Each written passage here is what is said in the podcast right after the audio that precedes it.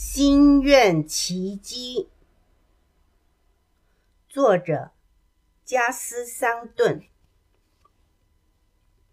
把寒假作业变畅销漫画，平田爱佳。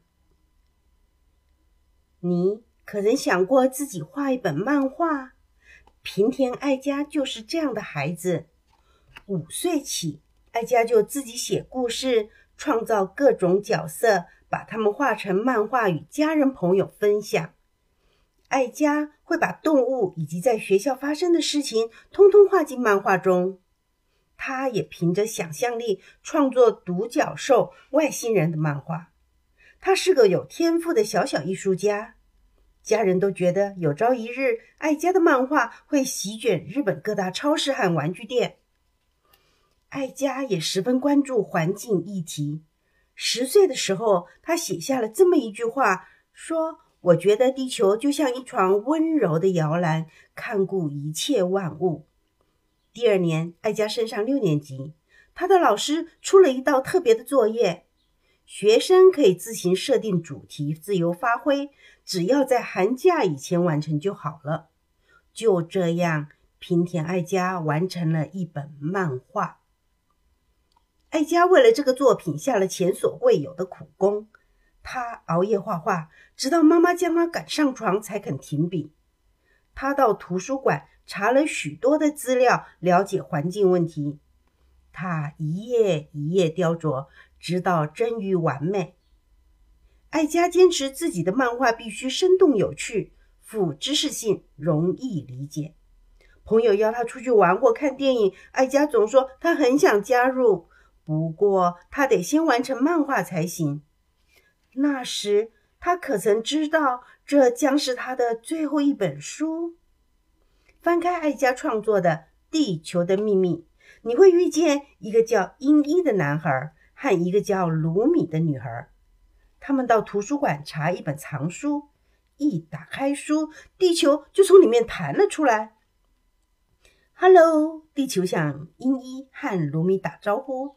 接着带他们展开一趟奇妙的环境之旅。他们造访了天气、土壤和海洋，一起讨论威胁地球安危的因素，例如酸雨、污染、乱伐树木等。这些都会造成臭氧层变薄，那是覆盖地球的气体毛毯，保护我们不受日光直射。艾佳的书末写着。我们得继续努力，直到没有一个人伤害地球。如果世界上每个人都尽微薄之力，地球就能在一夕之间获救。希望每个人都能明白，我们必须拯救这颗美丽的星球。最后，艾佳将他的杰作《地球的秘密》交给了老师。一星期以后，艾佳辞世了，死于脑血管破裂。那一年他才十二岁。艾佳的故事到此为止，地球的秘密却延续下去。艾佳的爸爸妈妈将他的漫画印了五十份，分送给老师、朋友做纪念，让他们记得艾佳这个朋友。那些人又把漫画印制了几份，送给他们的朋友。于是，艾佳的漫画如滚雪球般渐渐地传播开来。最后一家日本报纸。刊出爱家的故事和他的漫画作品。透过媒体报道，越来越多的人认识了《地球的秘密》，包括全球和平暨环境基金会。这个组织出版了爱家的漫画，很快的在日本几乎人手一册。学校也开始将《地球的秘密》选为科学课的教材。漫画十分的出色，没多久就被翻译成。中文、英文、阿拉伯文、法文、韩文、越南文、泰文以及德文。艾佳的爸妈一直相信，有一天女儿的漫画会在全日本的超市和玩具店贩售，他们却从来没想过，艾佳的作品竟然热销全世界。现在，全球约有五十万本《地球的秘密》流通。甚至被改编成动画和音乐剧。